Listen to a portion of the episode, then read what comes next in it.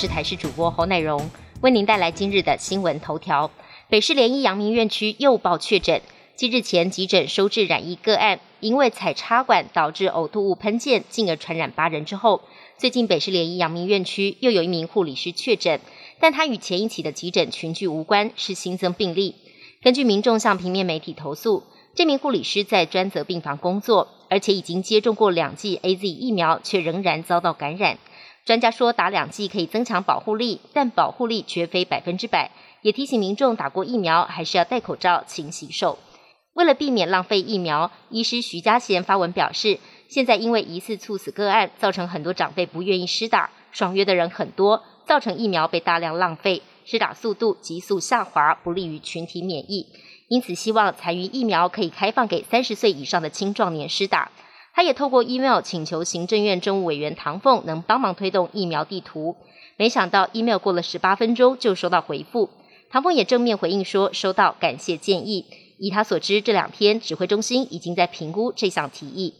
疫苗度假打败了旅游泡泡，关岛开放外国旅客可以前往关岛打疫苗。凤凰、雄狮两大旅行社随即开卖行程，短短三天已经突破了千人预约，甚至七月六号的首发团迅速额满，得排候补。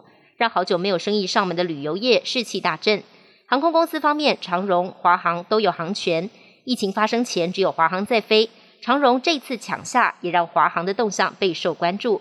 航空业者则说，华航毕竟是关谷背景，鼓励民众出国打疫苗似乎说不过去。对于非关岛，态度比较保留。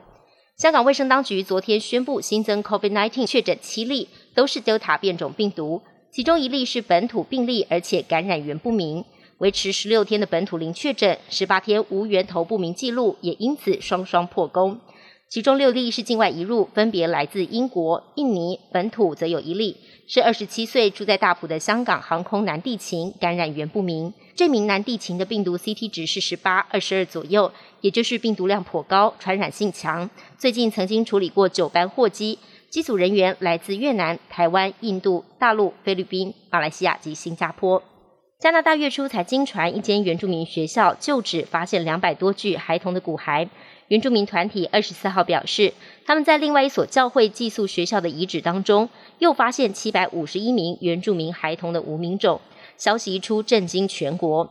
从一八七六到一九九六年间，加拿大政府强制原住民孩童离家，前往教会所办的寄宿学校。美其名是帮助印第安孩童融入社会，但期间爆出多起过当体罚甚至虐待的案件。根据估计，总共有超过四千名的印第安孩童在寄宿学校丧命，代表还有许多遗骸还没有找到。COVID-19 疫情延烧全球超过一年，也产生部分的特殊案例。一名现年七十二岁的英国老翁史密斯，染疫期长达了十个月，期间确诊四十三次，并且七度住院，成为至今持续最久的病例。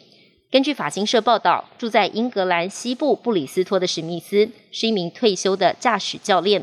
从去年三月染疫，嗅觉开始丧失。五月因为咳嗽以及发烧症状加剧，送医住院。